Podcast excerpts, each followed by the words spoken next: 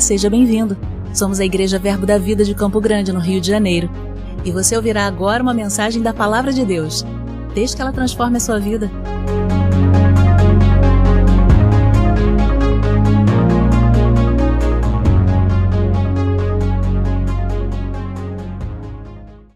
Glória a Deus, glória a Deus. Amém, glória a Deus. Querido, eu quero que você abra lá comigo, por gentileza, em Mateus 16. A gente entendeu um texto que a gente usa, o significado desse texto é riquíssimo, então a gente usa ele para muitas coisas. Mas eu vou tratar hoje de uma área específica, que às vezes eu cito aqui, mas me deu vontade de me aprofundar mais um pouco nisso. Mateus 16, versículo 21. Esse episódio é um episódio onde Jesus está se apresentando, está tratando com seus discípulos de quem ele é, que ele é o Cristo. Mas na realidade ele vem, ele recebe essa resposta por revelação de Pedro. Então diz assim lá no 21: Desde esse tempo começou Jesus a mostrar a seus discípulos que lhes era necessário seguir para Jerusalém e sofrer muitas coisas dos anciãos, dos principais sacerdotes e dos escribas, ser morto e ressuscitado no terceiro dia. Então Jesus estava falando sobre circunstâncias adversas. Porque na nossa vida, na vida de todo mundo, vai ter circunstância adversa. Querido, se você não tem circunstância adversa, deixa eu dizer para você, você está dopado.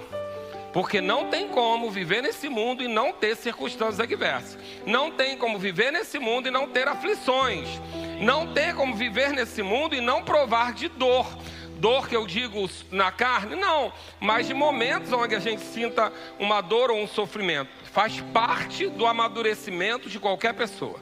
Então, as circunstâncias, as aflições, Jesus deixou bem claro eles, elas estariam no mundo, mas que, que a gente tivesse o quê? Abatido? Ficasse abatido? Não. Tem de bom ânimo. Por quê? Porque eu venci o mundo. Então ele está dizendo: olha, eu passei por aflições, eu passei por circunstâncias, eu passei por situações, mas fica tranquilo, fica animado, porque a tua vitória está na tua, no teu ânimo, na tua alegria, diante da adversidade. E por que, que eu posso dizer isso para vocês? Porque eu passei pelo mundo e eu venci. E você vai vencer também, porque se você está em mim, você, vai, você é mais do que vencedor. O que é mais do que vencedor? É aquele que nem lutou, mas recebe o prêmio. Eu gosto muito do exemplo que diz que é a mulher do lutador. A mulher do lutador, ela está em casa, hoje em dia pode ser o marido da lutadora, está em casa, não treinou, não levou soco, não apanhou. O marido vai para a luta, apanha, bate, faz o que tem, mas quando ele ganha a luta, o prêmio é de quem? Dos dois. Então ela é o que? Ela é mais do que vencedora, porque ela não pagou o preço e vai usufruir do prêmio. Você é mais do que vencedor em Cristo. Porque você não vai precisar ir para a cruz, você não vai precisar ser pregado na cruz, mas você vai usufruir do prêmio. Amém?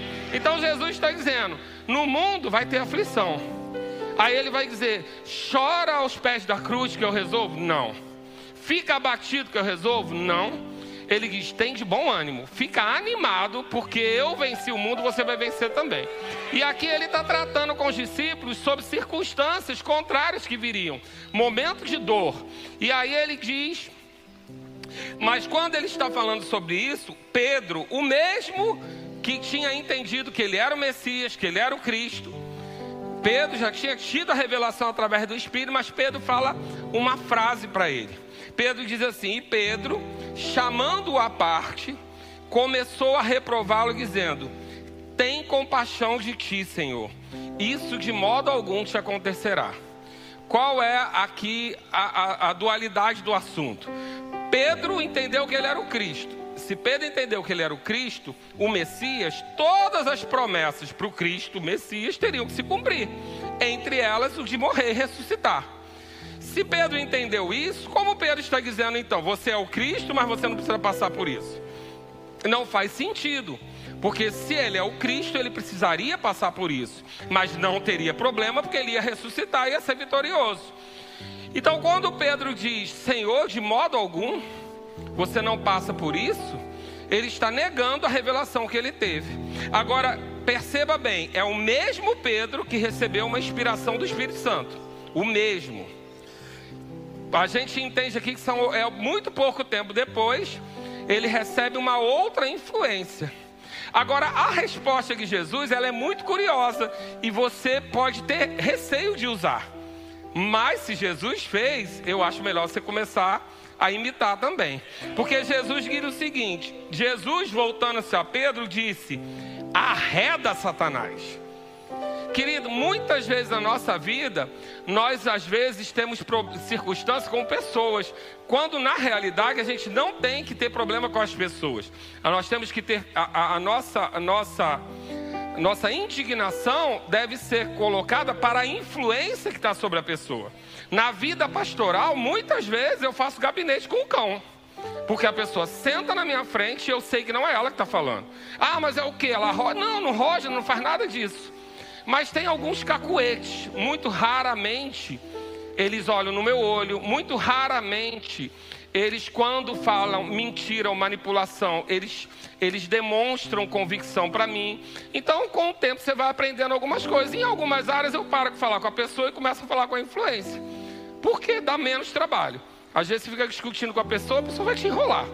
Manipulação vai rolar. Mas quando você fala com a influência, vai dizer: olha, manipulação aqui não tem vez, em nome de Jesus sai, acabou e a conversa prossegue.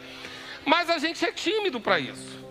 A gente às vezes é tímido para tomar uma postura. E eu já falei aqui algumas vezes. Isso é tudo muito sutil, porque demonstra um cuidado com você. Então é aquela sua amiga que fala assim: Não sei como é que você aguenta esse homem. Arreda Satanás. Não sei como você ainda está nessa igreja. Arreda Satanás. Mas ninguém te dá valor, arreda Satanás. Por quê? Porque Jesus está ensinando aqui que a autopiedade não é bíblica. Não é bíblica. Ter pena de si mesmo não é bíblico. Ter compaixão de si mesmo não é bíblico. A Bíblia não permite que nós tenhamos compaixão de nós mesmos. Nós temos que ter compaixão do outro mas que nós mesmos nós temos que ter o ter a convicção do que a palavra diz sobre nós. E o que a palavra diz sobre nós? Somos mais que vencedores, embaixadores em Cristo. A nossa geração será poderosa nessa terra. Nada nos falta porque temos um bom pastor. Cristo levou sobre si as dores e enfermidades. Na cruz ele se fez pobre para que eu fosse rico. Então eu não posso ter pena eu não posso ter autopiedade de algo que a circunstância está me dizendo, se a palavra diz o contrário. Eu preciso ficar com o que a palavra diz. Então Jesus nesse texto está identificando para nós que a autopiedade é uma influência demoníaca.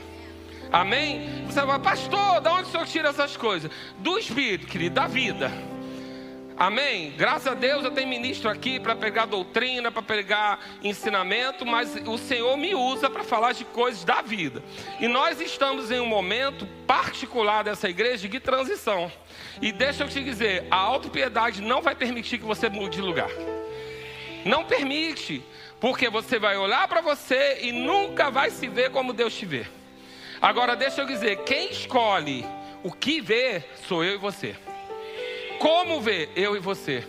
Querido, a gente pode enxergar a mesma coisa, a mesma coisa, mas entender de modo diferente. Você pode olhar para um céu azul e dizer está quente, e eu posso dizer o dia está lindo. Você pode olhar para um dia de chuva e falar ah, que dia feio, e eu posso dizer ah, que dia bom para descansar. Vai depender da minha forma de enxergar. Mas o que Jesus está nos ensinando aqui? A autopiedade, ela é uma ação demoníaca. Ela é uma, uma influência de Satanás. Você não vai encontrar na Bíblia Deus dizendo, tem de piedade de ti. Não vai. Todas as vezes que alguém se prostra diante de Deus, que alguém diz que não é algo, Deus vem com uma palavra dizendo que ele é. E todas as vezes que alguém abaixa a cabeça, Deus diz e se prostra, Deus diz: levanta, levanta, olha para mim. Ergue os seus olhos para o monte, porque é lá que vem o socorro. Deus não vai mandar você ficar de cabeça baixa. Mas o que nós devemos entender? Que essa decisão é nossa. Então, é muito importante que para você tenha aquilo que Deus prometeu, e você hoje, eu acho, eu creio, que você não vai ganhar nenhuma promessa nova. Não tem inspiração nenhuma para até esse momento de que você ganhe uma promessa nova. Na verdade, você está aqui hoje para rever as promessas que você já recebeu. Que foram roubadas por autopiedade, que foram roubadas por terceirização, que foram roubadas por vitimismo. Pastor, mas que palavra é essa? É a que eu precisei receber também, para algumas coisas que eu disse que eu não ia fazer mais, que eu não conseguia. Só que foi Deus que disse que eu ia fazer. Quem é mentiroso? Eu não posso, Deus não mente. Deus não é homem e já é suficiente. Deus não é homem já é versículo suficiente. Mas ele diz: para que minta, seja todo homem mentiroso. Deus não está acusando que o homem é mentiroso, mas ele está dizendo: se for para falar contrário ao que eu digo, é mentira. Mesmo que a intenção seja boa. Por exemplo, nós não combatemos médicos, pelo contrário, os médicos são nossos aliados, amém? Porque se fosse assim, a gente, quando ficasse doente, não ia no médico né? Mas a gente não combate. Mas eu não estou dizendo que o médico é mentiroso. Não, ele está falando a verdade da terra. A verdade natural, a sabedoria e o conhecimento humano. Mas eu preciso entender, ele me deu o que ele tem, o conhecimento dele. Mas eu tenho um que tem um conhecimento acima do dele. Então, se for para ficar entre a palavra de Deus e a palavra do médico, a palavra de Deus, a do advogado, a palavra de Deus, do gerente do banco, a palavra de Deus ou o relatório bancário, eu vou ficar com a de Deus. Seja todo homem mentiroso, querendo ou não querendo, sendo bom ou não sendo, e a palavra de Deus verdadeira. Amém, queridos? Então, a gente vai ver Jesus trazendo essa consideração. E quando que esse negócio entrou? Quando que entrou esse negócio de vitimismo? Quando que entrou esse negócio de terceirização? Porque o que acontece com a terceirização? Ela não é necessariamente porque você é mau caráter, não. Ou porque você é fraco. É porque a terceirização, ela tira de nós a responsabilidade. Querido, deixa eu dizer uma coisa. Quer ver uma igreja lotada, lotada, lotada? É o pastor dizer assim, ó, eu sou bom, eu oro por você e você fica bom. Agora, ser verbiano dá trabalho.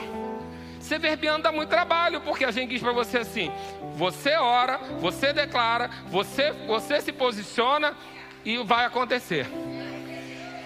Ou você acha que eu não sou convidado para benzer carro, para benzer loja, para benzer. Eu sou convidado para isso tudo, querido.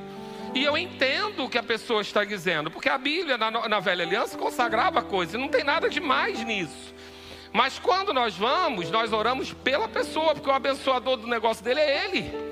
É a vida dele que abençoa. Mas é, não é mais fácil terceirizar? É mais fácil. Eu vou lá, o pastor ora, o pastor expulsa o demônio e vida que segue. E aí você vai chegar aqui, eu vou falar: não, diga, eu não quero você, demônio. Pastor, aqui na igreja vocês não expulsam o demônio quase todo culto, querido. Quase todo culto. E por que, que a gente não vê? Porque a gente não dá microfone para o diabo. Ele chega aqui, e antes da gente falar, sai em nome de Jesus, a gente fala, cala a boca em nome de Jesus. Primeiro ele cala, depois ele sai. Porque ele não vai sair resmungando. Ele não vai sair falando o que quer. A gente não quer ouvir o que ele tem para dizer. A gente só quer que ele saia. Mas antes a gente manda calar a boca. Ah, então é, é por isso. É por isso, você nunca vai saber. Porque quando chega aqui, a gente percebe. A primeira coisa que a gente fala, cala a boca em nome de Jesus. Fica quieto em nome de Jesus. Está tudo bem, você não precisa saber. E por que, que eu estou dizendo isso? Porque às vezes é mais fácil terceirizar. Fazer um espetáculo aqui, né? Quem está aí? O que, que você vai fazer? Querido, eu quero lá saber o que o diabo vai fazer, eu quero lá saber quem é o nome dele, quero nada. Quero que ele vá embora. Amém? Mas seria mais fácil, porque as pessoas iam trazer para mim a glória. Mas não há glória aqui em homens, a glória aqui está em Deus. E essa glória foi repartida para você. Bom, Abre lá para a gente ver o início desse trem. Gênesis 3. O homem peca. O que é que me deixaram no escuro?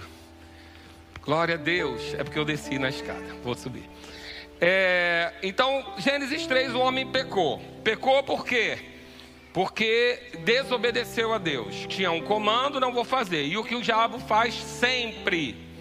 Ele vai questionar a palavra de Deus.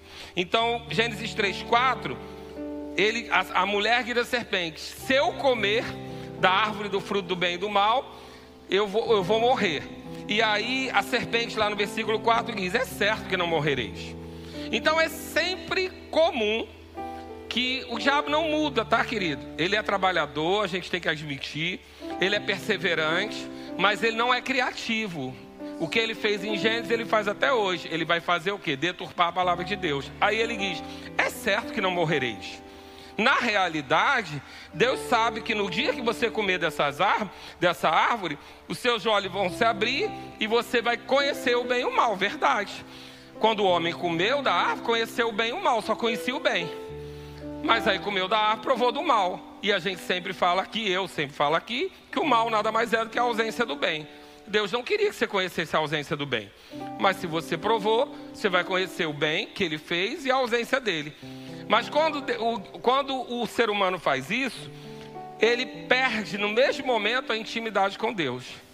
E é esse lugar que o inimigo sempre vai querer levar a gente.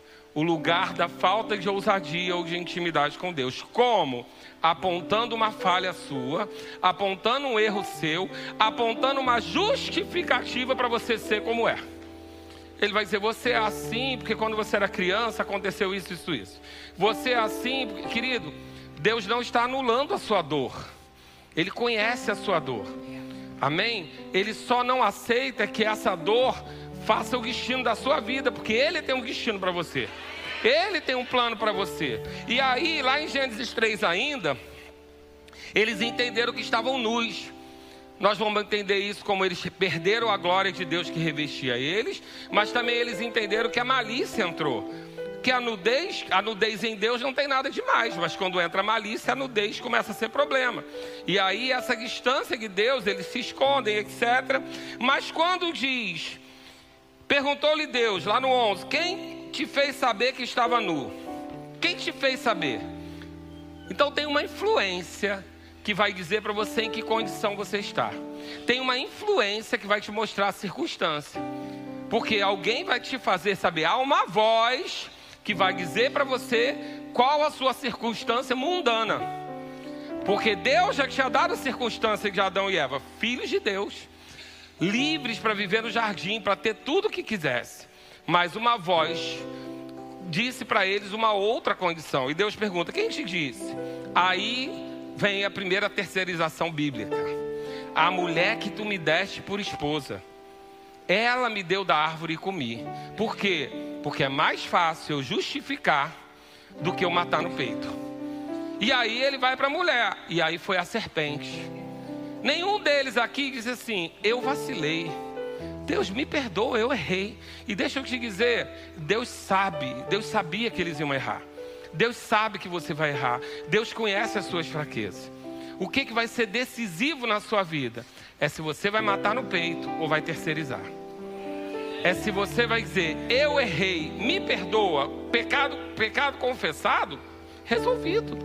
Arrependimento, resolvido em Deus. Deus não vai te condenar. Você não vai arrastar corrente sobre isso. Fez, está feito, conserta. Mas aqui essa influência já começa a agir, porque dentro da desobediência vai acontecer o que? A terceirização e o vitimismo. Eu fiz por conta de alguém, eu fiz por causa disso. Eu, queridos, deixa eu dizer, não vai chegar a lugar nenhum. Não vai chegar a lugar nenhum. Ninguém quer ser conduzido por um, um, um, cabeça de uma casa, por um líder que quando dá problema joga para outro. Por quê? Porque pode cair na tua mão. Como é que eu vou ter um líder que quando tem um problema ele diz que o problema fui eu? Não, querido, quando você é cabeça, mata no peito. E se você está aqui, você é líder em alguma coisa. Ou você é a cabeça da sua casa, ou você é líder no seu trabalho, ou você é líder de uma sessão, algum lugar você tem algum, alguma posição de autoridade. E as pessoas querem estar com alguém que diga: Eu fiz, eu resolvo. Mas não foi você, foi seu, foi seu subordinado. Querido, eu gosto quando o centurião diz para Jesus, né? O centurião diz: Eu entendo de autoridade, porque eu digo vai, eles vão, eu digo vem, eles vêm. Para o bem e para o mal, querido deu certo ou deu errado, eu sou autoridade. Mas o vitimismo entra aqui, bem no início. A terceirização. E o que isso faz com a nossa vida? Atrasa, paralisa. Porque Deus não quer justificativa, Deus quer mudança de atitude. Querido, deixa eu dizer, para tudo na vida da gente tem uma justificativa. Para tudo, tudo. Você tem motivo para fazer qualquer coisa nessa vida. Você tem motivo para matar pessoas. Que não falta, querido. Se você anda em Campo Grande, dirigindo, você tem motivo para matar uns seis por dia. Amém? Que Deus os tenha em bom lugar, mas Pelo amor de Deus. Nenhuma van cruza na sua frente, nenhuma moto bate no teu retrovisor, ninguém usa o som acima da medida perto de você, ninguém desrespeita você, é claro que sim. Mas o que eu tenho que fazer? Eu tenho que saber que eu vou responder por tudo que eu fizer. Então, essa influência entrou lá na frente. E aí a gente vai ver que isso se relaciona muito com um, um, essa falta de intimidade ou a falta de identidade que faz com que a gente queira se esconder atrás de uma justificativa. E aí nós vamos ver lá em 1 Samuel 15, você não precisa abrir, mas a gente está falando aqui de Saul. E lá em 1 Samuel 15, 3, Deus dá uma ordem, que se você quiser entender melhor essa ordem, ouça a ministração do pastor Josias sobre julgo desigual, que é reveladora, amém? Mas Deus manda matar todo mundo dos inimigos manda matar até as crianças. O Deus interpretado lá do Velho Testamento, numa outra condição. Antes de Jesus, ele diz lá no versículo 3: Vai agora e fere Amaleque, destrói totalmente tudo que tiver, e nada lhe poupes, porém matarás homem, mulher, menino e criança de peito, bois, ovelhas, camelos e jumento. Não fica chocado com esse texto, não. Se assiste a ministração, você vai entender. O mérito aqui hoje é Deus foi claro no comando? Foi bem claro. Ele falou todo mundo, não. Ele falou homem, mulher, criança e até bebê de peito. Ou seja, ele queria exterminar aquela, aquela, aquela população, aquela comunidade. Ele, ele era o desejo dele. Vai estudar para entender, mas era o desejo dele. E ele foi claro com Saul. Saul vai para lá e lá no versículo 9 diz: E Saul e o povo pouparam a Agag e o melhor das ovelhas e dos bois, os animais gordos e os cordeiros, e o melhor que havia, e não o quiseram destruir totalmente. Vontade deles, não era comando de Deus. Pastor, por que o senhor está falando isso? Porque tem muita coisa na nossa vida que é vontade nossa e a gente bota na conta dele. Tem muita coisa na nossa vida que Deus é claro em dizer não faça e a gente faz como uma justificativa. E quando dá errado, a gente fica envergonhado, mas foi decisão nossa e tá tudo bem, eu tô junto contigo. Tomo muita decisão errada às vezes. OK? Mas eu preciso arcar com elas. E aí, quando o profeta chega e vai falar com ele, Saul responde o seguinte no versículo 21: mas o povo, to, vamos lá, no 20. Então disse Saul a Samuel: Pelo contrário, Samuel dizendo que ele desobedeceu. Dei voz, a, dei ouvidos à voz do Senhor e segui pelo caminho no qual o Senhor me enviou. E trouxe a Agag, rei de Amaleque, e os amalequitas os destruí totalmente. Mas o povo, o povo tomou dos despojos ovelhas e bois, o melhor do designado à destruição, para oferecer ao Senhor teu Deus em Gigal. Deus pediu sacrifício? Deus pediu para poupar alguma coisa? Agora, nem foi Saul, aí Saul diz que foi o povo e para agradar a Deus. Saul é o gerente da história. Ele nem desagradou o cliente, mas também não obedeceu o patrão. Ele quer ficar bem na fita com todo mundo. Funciona com Deus? Não funciona, querido. Não funciona. Terceirização, vitimismo. Ele está se colocando numa posição que não é justa, porque ele tem autoridade, foi dado autoridade a ele. Saul foi levantado a ser rei, o primeiro rei daquele povo. Foi dado autoridade a ele e ele usufruía dessa autoridade. Mas quando deu errado, foi o povo para te agradar. Resolve alguma coisa? Não. Agora me diz uma coisa: que é pior, Saul ter poupado o gado das ovelhas ou Davi ter seduzido a mulher do amigo e mandado o amigo morrer na guerra para ficar com a mulher? O que, que é pior para você? Ovelha e boi ou a única mulher do seu amigo? Ainda mandar o amigo morrer para ficar com a mulher dele? No seu julgamento humano, o que, que é pior? Os homens, pelo amor de Deus, me dão apoio. Eu não encontro nenhum pecado na Bíblia maior do que esse. Porque a gente entende bem o que é amizade de homem, fidelidade de uma amizade e, e a mulher do seu amigo. Por mais que seu amigo apronte, seja do mundo, mas você crê que a sua mulher vai respeitar. E aí Davi não só seduz essa mulher, como manda o cara morrer por ele para ficar com a mulher. Eu não encontro na Bíblia pecado maior. Na minha concepção humana, amém, queridos? Deus é Deus, eu estou falando em meu nome. Mas o que acontece? Saul, quando é corrigido, coloca a culpa no povo, coloca, diz que é para agradar a Deus, e ainda pior, pede para o pro profeta orar por ele na frente do povo para ele ficar bem na fita, para ele não perder os seguidores dele, para ele ficar bem com, com, no Instagram. Davi não, querido. Davi, quando chega o profeta e diz para ele o que ele fez, Davi se expõe. Davi coloca é, é, roupa de saco lá, que é a maneira que eles externavam a aflição deles. Davi se expõe, reconhece o erro, entra em jejum, porque vem a promessa de que o filho vai morrer. E ele se expõe na, naquilo que ele errou e ele mata no peito. Ele não diz foi o povo, ele não diz foi a mulher, ele não diz foi ninguém. Ele diz: Eu pequei contra o Senhor. E ele mata no peito. E ele termina fazendo esse erro e Deus dizendo: Um coração segundo ao Senhor.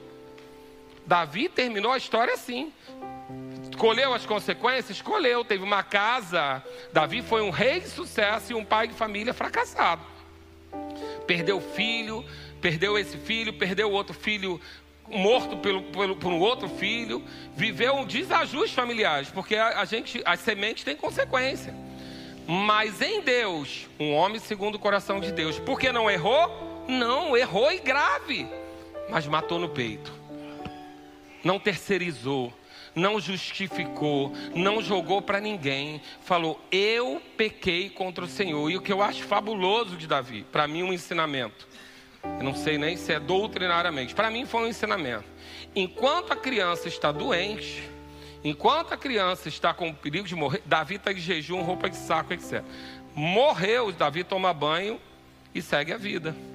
Porque dali ele sabia que não podia fazer mais. Enquanto ele pôde, e na concepção dele ele queria comover Deus, ele fez. Mas depois que resolveu, tomou banho, trocou a roupa e vida que segue. Agora eu não posso fazer mais nada mas sofreu as consequências, aceitou o erro. Então, a gente vai ver dois homens em circunstâncias diferentes, mas que um tomou, matou no peito e o outro passou adiante. Querido, parece, você pode estar pensando, mas esse assunto do culto de domingo que trouxe a minha família? É. É. Porque é uma virada de chave quando você define que você é dono da sua vida. Porque a gente habituou a dizer que deu certo ou deu errado, Deus está no controle. Deus só está no controle quando você entrega o controle para Ele. Porque Ele já te entregou na tua mão.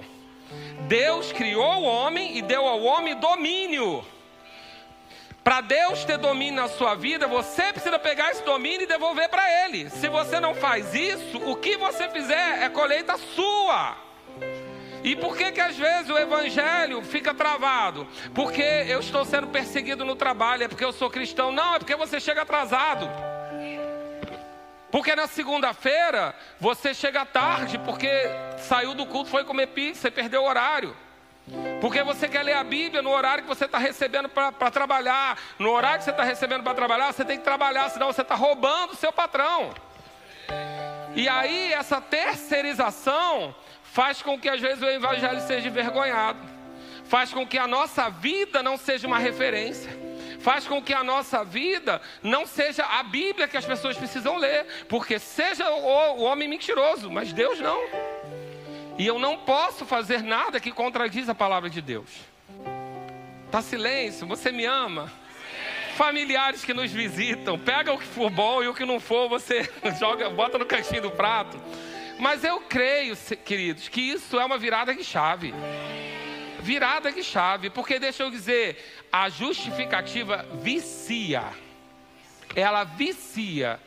E, e deixa eu falar, você que acostuma a ter justificativa para não fazer, você vai gastar mais energia planejando não fazer e justificar do que pensando em como fazer, porque o teu cérebro vai viciar. Então, deixa eu dizer, você foi chamado para ser um solucionador de problemas. Você foi projetado para fazer diferença nessa terra.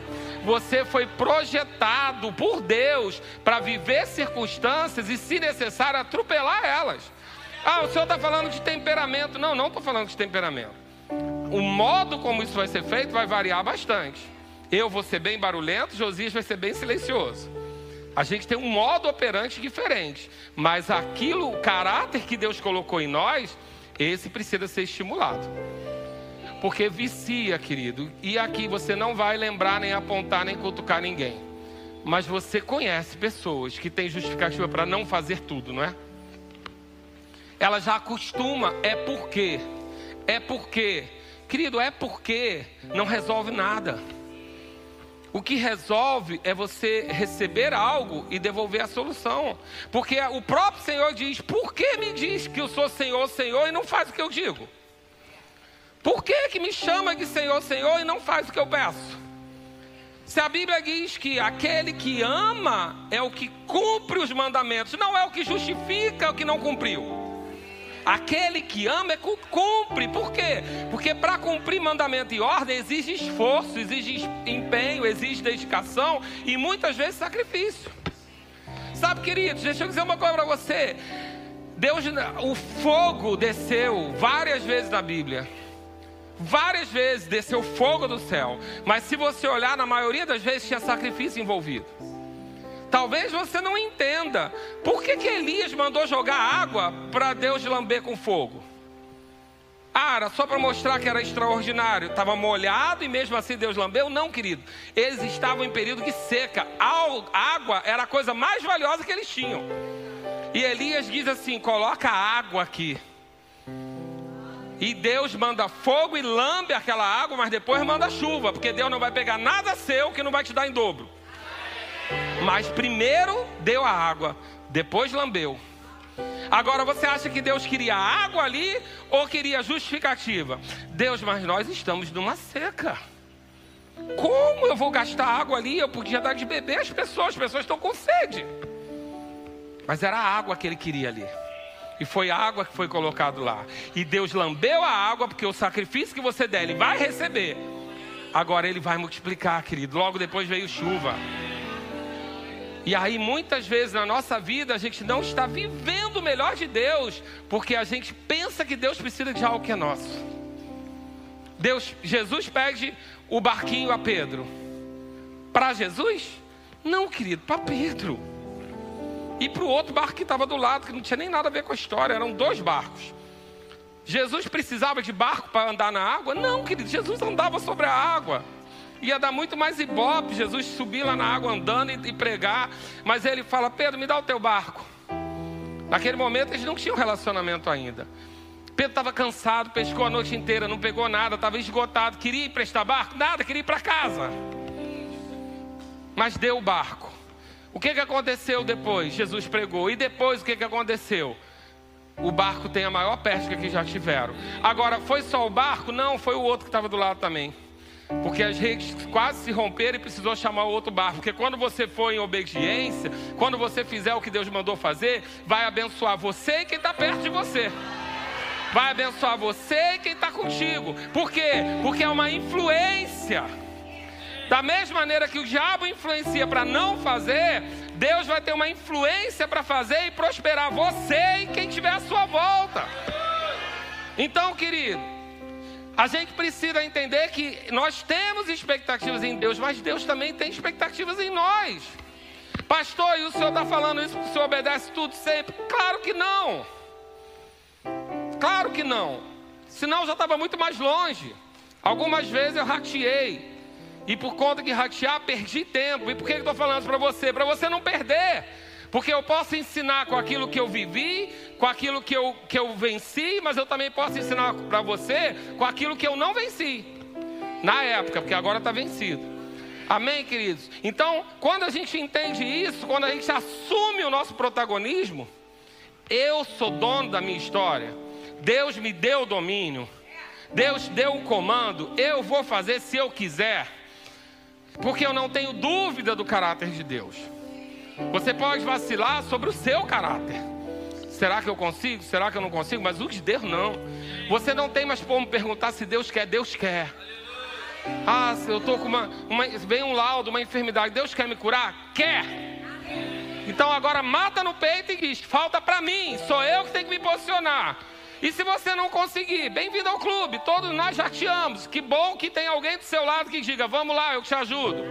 Porque ninguém aqui é forte em todas as áreas. Nem vem que não tem. Um é forte em prosperidade, outro é forte em saúde, outro é forte numa outra área, mas ninguém aqui domina tudo, porque senão você é Jesus, está no corpo errado. Amém, querido? Eu, eu tenho amigos que são muito fortes em prosperidade, tem problemas de família. Tem amigos que são muito fortes em família, tem questões de saúde. Por quê? Porque a gente está em aperfeiçoamento, a gente está crescendo. Mas naquilo que você é forte, mata no peito. Naquilo que você é mais fraco, pegue ajuda.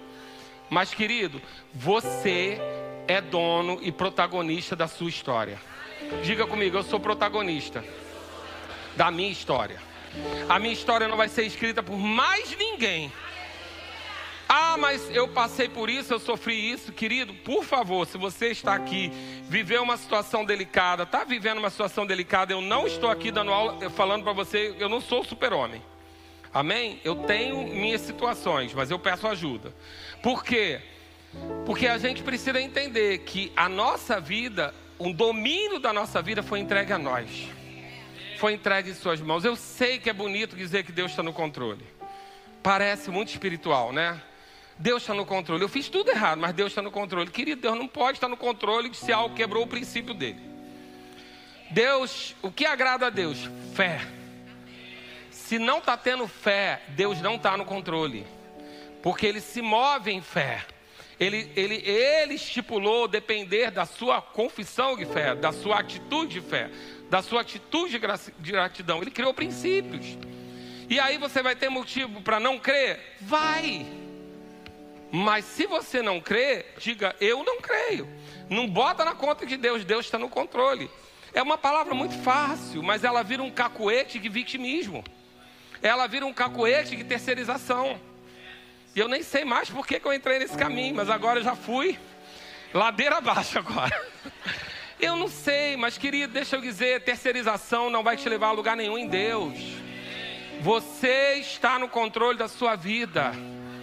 E ela vai dar tudo certo se você estiver obedecendo os princípios de Deus.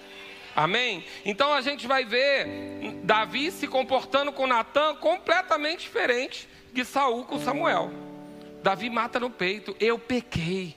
E querido, se você pecou, bem-vindo ao clube. Só diga, eu pequei. Não coloca a mulher que tu me deste, o povo que fez. Não, foi você.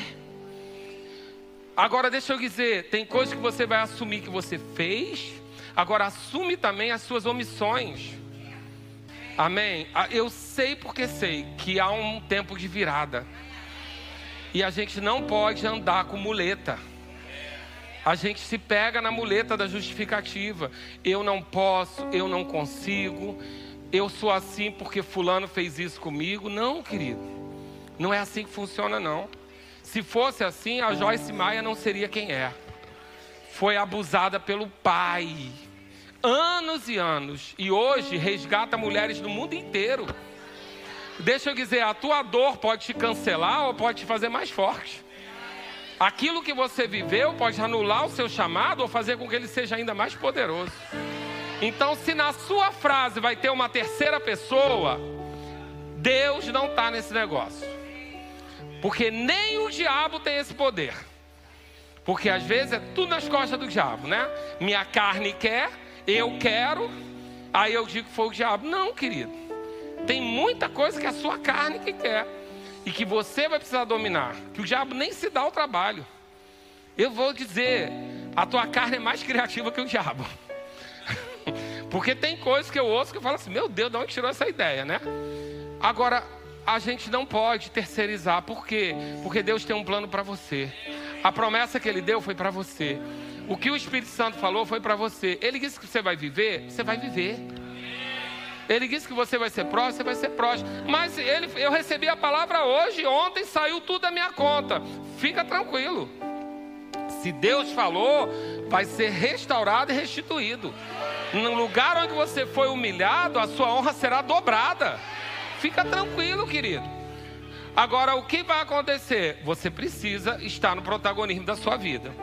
Deus sabe que a gente tem aflições? Sabe? Salmo 34 diz: muitas, Salmo 34, 19, muitas, diga comigo, muitas são as aflições do justo, não são poucas. Muitas, mas o Senhor livra de quantas? Todas. São muitas, são, mas Ele livra de todas. Todas é o que? Todas. Não fica nenhuma exceção. E quem pode atrapalhar isso? Só eu, mais ninguém. Então ele sabe que a gente tem aflições. Salmo 10, para você que possa estar pensando assim, ele não sabe o que eu estou passando. Não sei mesmo. Mas deixa eu dizer uma coisa: eu já passei por muita coisa aqui que você nem imagina. Eu já preguei sobre prosperidade aqui com boleto atrasado no banco. Eu já preguei sobre cura aqui com laudo negativo do médico. Por quê? Seja todo homem mentiroso, Deus verdadeiro. Ou você acha que eu estou aqui há 11 anos e está tudo bem? Ou você acha que todas as vezes que eu subi aqui estava tudo bem? Não, querido, às vezes, como diz o pastor Guilherme, o sangue está na canela. Agora eu decido se a circunstância vai me levar ou se eu levo ela. E muitas vezes, muitas vezes, vou falar com a voz mansa que eu não quero te ofender. Você foi uma bucha. Porque eu estava pregando para você o que eu precisava ouvir. Eu estava reafirmando e dizendo: Satanás, você quer me envergonhar nisso? Sou eu que vou te envergonhar. Porque eu sou implicante. Filho caçula. Filho caçula, o menorzinho, cinco filhos. Deu. A força do caçula é implicância. Quem não tem força, né? Então era, eu sou implicante. Desculpa a decepção, eu sou implicante. Só que eu faço o seguinte: se o diabo vier, eu vou implicar com ele. Algumas vezes eu faço para agradar a Deus, outras eu faço para implicar com o diabo. Amém? Vou dar uma oferta. Aí o meu carro bateu. Aí o que, que, eu faço agora? Vou deixar de dar oferta? Não, me dá o orçamento do, do carro. Vou dar o dobro do que eu paguei no carro para a oferta. Para quê? Para agradar a Deus? Também. Mas eu gosto de saber que o diabo pensou que ele ia fazer uma coisa e ele foi envergonhado. Eu gosto dessa ideia. Mas isso não é doutrina, amém? Isso é só implicância minha. Eu prefiro desagradar o diabo do que ficar na dúvida. Então, isso é você entender que você não pode ser como Jesus disse que não é, não é vítima. Jesus podia dizer assim, é realmente, vai ser muito sofrido. Não, querido. Não, arreda Satanás. Tem gente aqui hoje que precisa dizer para a informação que recebeu, arreda Satanás. Veja bem, você não vai falar com o gerente do seu banco que ele não tem culpa. Amém? Nem com o médico que está lá com o laudo. Tá, todos estão falando que é natural. E eles estão fazendo o papel dele. Agora você precisa fazer o seu papel. Porque, querido, deixa eu dizer uma coisa: se eu te entregar uma nota fiscal no seu nome, da Casa Bahia, dizendo que você vai receber uma geladeira na sua casa, você duvida? Não. Então pega a sua Bíblia aí, por favor. Em nome de Jesus. Essa nota fiscal que está aí na tua mão é tua, está em teu nome. Deus disse que você, que Jesus levou sobre si as dores e enfermidades. Você acredita mais em mim na Casa Bahia do que em Deus? Você acredita mais em mim e numa nota fiscal emitida por homens do que no Deus que escreveu essa palavra? Ah, mas quem escreveu isso foram homens. Tá bom, e se eu dissesse que eram galinhas, você acreditava? Foram homens inspirados por Deus. Para quê? Para sua vida, querido. Agora a circunstância vai bater palma? Não vai. Ela vai fazer de tudo para roubar isso de você. Agora você escolhe, mata no peito ou delega ou terceiriza, ou diz que a culpa é de fulano, de Beltrano, da circunstância, do lugar que eu nasci, porque eu era pobre, porque minha mãe era assim, porque meu pai era assado. Querido, todo mundo tem justificativa para não fazer algo. Todo mundo tem, inclusive o que vos fala. Agora eu preciso saber com quem é meu compromisso. Deus criou o homem e falou: tenha domínio. Ele não falou, vai querido, que eu estou no controle. Vai lá, volta, agora. Não, vai eu te dou domínio. Fala, fala, crê e fala, crê e fala, crê e fala, haja altura. Ah, mas eu não consigo. Oh, glória a Deus! É a hora que Deus agir. Ou você acha que eu estou aqui porque eu conseguia? Querida, eu tinha feito cinco ministrações na vida, num púlpito, cinco. Cinco ministrações. E eu vim substituir um dos mestres mais renomados do Verbo da Vida pregando. Pastor Marcos Honório Júnior, um mestre, com todos os versículos de cor salteado, eu não guardo nenhum. Não guardo número. Preciso escrever, não guardo. Guardo um monte de coisa, sei tudo que você falou no gabinete para mim, mas não guardo o número do versículo. Sei onde ele está na minha Bíblia, que eu sou visual. E vim substituir. Eu podia? Claro que não, querido. Comerciante, trabalhando no shopping de domingo a domingo. Abria o escritório às 8, fechava a última loja às 11. Tinha condição, abria domingo, feriado, tinha condição nenhuma. E que Deus queria saber de mim? Em mim eu não posso, mas eu vou seguir o teu comando. Eu tinha justificativa para não estar tá aqui? Tinha. Um monte. Estava fazendo escola de ministros naquele ano, sábado e domingo. Eu estou falando isso para você achar que eu sou bom? Não, eu estou dizendo para dizer, eu estou falando para você para entender que quando Deus disser para fazer, Ele garante. Não estou dizendo que vai ser fácil, mas Ele garante. Agora, o que você precisa fazer? Assumir o protagonismo da sua vida. Nem, não é Deus somente, não é o diabo, não são as circunstâncias. Deus ama tanto você que Ele te deu de presente o domínio da sua vida. Abre lá comigo em Marcos 10, versículo 46. Diz assim: E foram para Jericó quando ele saía de Jericó, juntamente com os discípulos e numerosa multidão, Bartimeu, cego, mendigo, filho de Timeu, estava sentado à beira do caminho. Quem era Bartimeu? Cego, mendigo e filho de Timeu. Qualificação de Bartimeu: cego. Profissão de Bartimeu: mendigo. E filho de Timeu. Timeu significa uma pessoa de alto conceito. Aí qual a importância disso? É mais fácil ser um mendigo, filho de mendigo, do que um mendigo, filho de alguém de alto conceito. Era um lugar de muita vergonha, mas esse era o rótulo que ele recebeu. Esse era o estigma que estava sobre ele. Mas ele ouviu falar de Jesus. Você está aqui porque você ouviu falar de Jesus. Ah, mas eu tenho uma tia que morreu disso, eu tenho um primo que morreu daquilo, eu tenho outro que quebrou, eu tenho outro que faliu. Querido, eles não estavam perto de Jesus como você está. Não entra nessa de viver a consequência da vida dos outros, não. Amém, querido? Na pandemia, um monte de igreja fechou e eu não estou condenando nenhuma igreja. A nossa cresceu. A minha história é minha história. Eu não estou dizendo que eu sou melhor que ninguém, não, mas eu decidi crer que a igreja ia ser preservada. Foi a minha oração. A, a, igreja vai ser preservada. Eu não vou perder ninguém. A igreja vai ser preservada. Eu não vou perder ninguém. Aí um dia um pastor Alex chegou e falou assim: a gente vai chegar do outro lado mais rico ainda. Eu falei, peguei também. A gente vai perder, não vai perder ninguém. A igreja vai ser preservada e a gente vai sair mais rico. Tinha base para isso? Nenhuma. Mas Deus me confiou a igreja. Sou eu que decido, querido. Aí eu vou dizer, não, mas o povo não quis? Não, querido. Eu converso com outros pastores que às vezes dizem: o povo da minha igreja é frio. Eu falei, querido, não existe isso. O povo da sua igreja é a sua cara. Desculpa, né, para vocês. É uma notícia meio chata. Eu sei, não é fisicamente, não, irmão, tá? Mas é naquilo que é colocado. Valores que você tem que vêm da liderança. Isso é natural. Então, se a igreja está fria, eu tenho que olhar a minha vida. Eu tenho que olhar a minha vida. Eu não vou dizer a igreja está fria. Não. Se a igreja está fria, eu estou fazendo alguma coisa errada, porque sou eu que estou aqui conduzindo. Ou você anda no ônibus e decide o lugar. O motorista que decide. E te avisa onde você pode descer.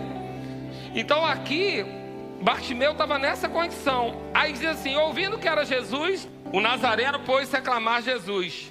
Jesus, filho de Davi, tem compaixão de mim. Ele entendeu quem era Jesus filho de Davi era a promessa do Messias. Ele entendeu.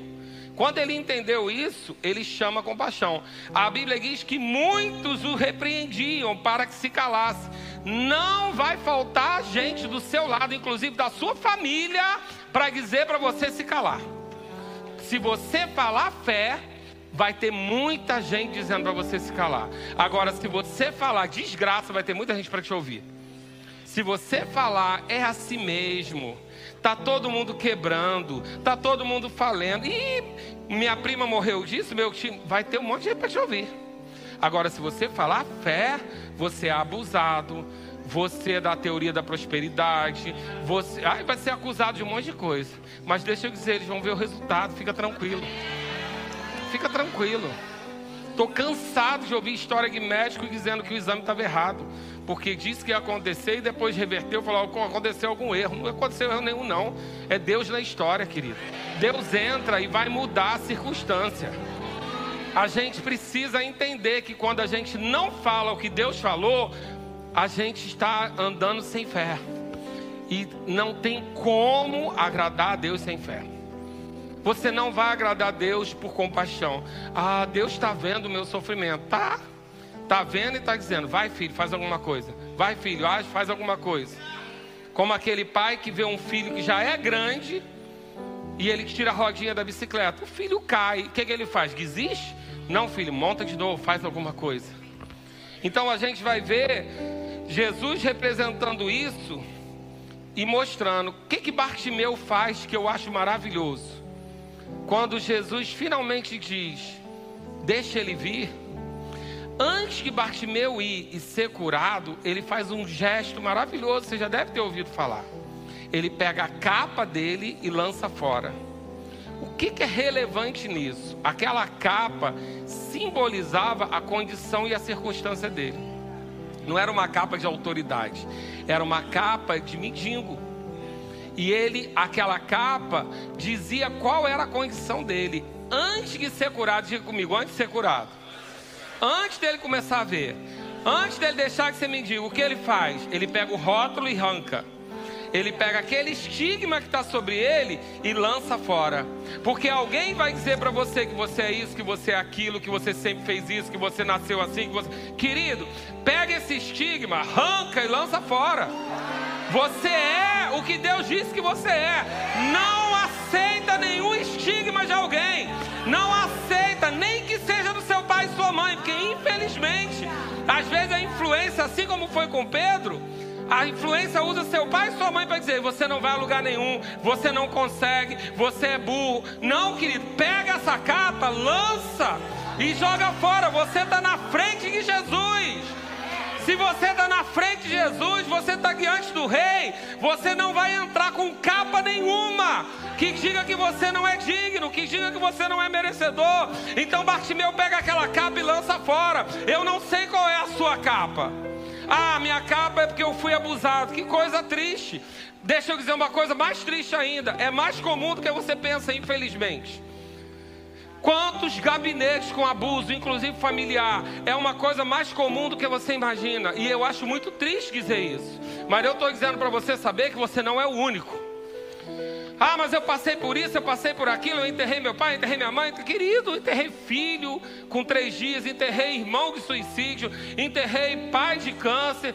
Eu sei o que é dor, mas eu sei o que Deus falou para minha vida. Eu sei o que eu tenho para fazer nessa terra. Não era nem para estar tá aqui. Sobrevivi de dois abortos. Não era para estar tá aqui, nasci de sete meses em reação abortiva. Não era para estar tá aqui. Era o quinto filho. Minha mãe chegou a levar o copo na boca para abortar. E graças a Deus desistiu. Por quê? Porque eu sou bom, Deus tem um propósito para mim. Aí se tu não acha que não é, tá tudo certo com você. Eu me acho bom porque Deus tem um propósito para mim. Não era para estar aqui, querido. Não fui desejado. Eu fui um filho ops. Não era planejado. Meu pai queria um filho homem, já tinha tido. Aí eu ops, nasci. Mas Deus queria. Deus tem um plano para mim. Deus tem um plano para você. Deus tem um projeto para você. Agora Ele vai entregar na tua mão. Faça jus à confiança que Ele está dando a você.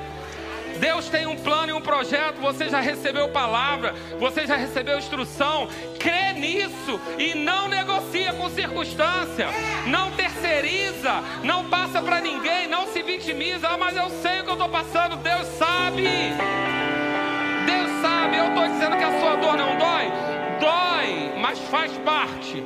Você é mais que vencedor e você vai chegar lá. Amém? E eu quero concluir pedindo a você para abrir o último texto. Abre lá comigo em, em, em Lucas 5. Oh glória! Hoje você vira a mesa. Amém? Hoje você vira a mesa. Querido, tem muitas situações na nossa vida que a gente tem que virar a mesa. Não fica esperando alguém tirar a mesa da sua frente. Tem coisas que você tem que fazer. E aqui ele diz em Lucas 5,17: Ora, aconteceu que num daqueles dias estava ele ensinando e achava-se ali assentado fariseus e mestres da lei, vindos de todas as aldeias da Galiléia, da Judéia e Jerusalém. E o poder do Senhor estava com ele para curar.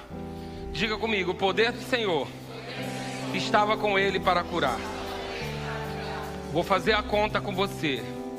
A Bíblia diz que Jesus de Nazaré andou por toda parte, fazendo bem e curando a todos os enfermos, aos oprimidos do diabo. Você conhece isso? Está lá em Atos, curando a todos os oprimidos do diabo. Então, doença é opressão do diabo, é a ideia do diabo, é a ausência de saúde, que é a saúde é plano de Deus. Onde Jesus passava, era curado. Um outro versículo diz que quando tiver dois ou três reunidos em meu nome, eu ali estarei. Então, dois e dois, quatro. Somos mais de dois ou três. Você está aqui por minha causa? Eu espero que não. Você nem sabia quem ia ministrar? Porque quando é conferência, alguma coisa, você sabe o banner, pode até vir por causa do ministro, mas hoje você não sabia. Então você está aqui porque você queria ver Jesus, a palavra. Você está reunido em nome dele. Somos dois ou três, estamos reunidos aqui em nome de Jesus. Ele disse que quando tivesse dois ou três reunidos, ele estaria lá. E a Bíblia diz que onde ele estava, a benignidade de Deus se manifestava e ele libertava os oprimidos do diabo e curava. Então, querido, cada culto que você quiser, vier, você tem que crer que Jesus está aqui e você vai ser curado. A Bíblia diz que ele levou sobre si as dores e enfermidades. A Bíblia diz que ele se fez pobre, você fez rico. A gente tem que crer nessas coisas. Ah, mas isso é teoria da prosperidade. Graças a Deus. Se você quiser teoria da miséria, é outro endereço. Amém, querido? Porque a Bíblia diz que Deus se alegra com a prosperidade dos filhos. Então não vou ensinar você a ser pobre. Pobre é uma circunstância. O que é pobreza? Para você entender e não achar que é preconceituoso. Pobreza é quando você tem somente o necessário. Sabe aquela oração que você fazia? Eu não peço nada a Deus, só o necessário. Você é pobre porque você vive na régua, na conta. Miséria é quando falta o necessário. E riqueza é quando você tem o necessário e ainda sobra para abençoar alguém. É esse nosso padrão. Amém? Tem gente que ganha 10 mil e é pobre, porque paga as contas e fica zerado. Tem gente que ganha um salário mínimo, dizima a oferta e aquilo rende. Então, não é número. Prosperidade não é número, amém? Então acredite nisso. Mas aqui nós vamos encontrar Jesus estava lá, o poder do Senhor estava lá para curar. Então vieram uns homens trazendo em um leito um paralítico e procuraram introduzi-lo e pô-lo diante de Jesus. Aquele homem tinha todas as justificativas para não chegar a Jesus. Paralítico, numa maca, o lugar estava cheio. Quantos no lugar dele ia dizer: Vou voltar outro dia? Depois eu vejo. Quantos iam fazer isso? Aquele homem disse: Não, me sobe lá no telhado, querido. Subir no telhado normal é uma coisa, subir no telhado paralítico, confiando nos amigos. Graças a Deus ele escolheu bem os amigos dele. E ele chega diante de Jesus naquela maca. Aí eu gosto da condução que Jesus faz. E aí ele vai trazer e não achando onde introduzi-lo, desceram por cima Jesus perdoa os pecados, as pessoas não entendem o que significa aquilo, e ele diz: o que é mais fácil dizer, perdoa os pecados ou levanta e anda? Então ele disse, lá no 24: Eu te ordeno, levanta, toma o teu leito e vai para casa. Agora, olha a condição: Jesus não levantou ele, Jesus não pegou o leito, Jesus jogou na conta dele. Ah, você quer ser curado? Levanta. Pega a circunstância que te conduziu até aqui e leva ela para o lugar que ela tem que ir. Querido, é uma inversão. E se você for ver esse texto em outro lugar, e eu quero concluir com isso, lá em Mateus 9, ele fala a mesma coisa: levanta, toma o teu leito e vai para casa. E numa outra circunstância de leito também, a gente vai ver aquele paralítico que estava à beira da, da, do lugar esperando os anjos mexer. Tanque de Betel. Ele estava lá esperando o anjo mexer as águas. Jesus chega lá e encontra ele. Agora eu acho curioso que naquele lugar tinha muita gente. Mas Jesus encontrou ele, acho que 38 anos, se eu não me engano, que ele estava naquela condição. Jesus fala com ele e pergunta para ele o que ele quer. Sabe qual a resposta daquele cara? Ele justifica. Ele não diz. A pergunta é assim: queres ser curado? Gente, quer ser curado? Qual é as, as duas possibilidades de resposta? Sim ou não? O que, que ele falou? É porque. É porque eu não consigo chegar na água. É porque as pessoas. Lógico, ele era paralítico, ele nunca ia ser o primeiro a chegar na água. Mas Jesus não estava perguntando para ele a justificativa. Jesus só perguntou: quer ser curado? Ele até respondeu errado. Mas a misericórdia do Senhor foi tão grande que ele falou: levanta, pega a tua maca, pega teu leito e leva ela. E hoje é a pregação que você está ouvindo. Eu não sei o que que a circunstância, o estigma, o laudo, a conta bancária, eu não sei o que essa, essa marca está falando para você. Mas o tempo dela te conduzir acaba hoje. Glória a Deus. Amém.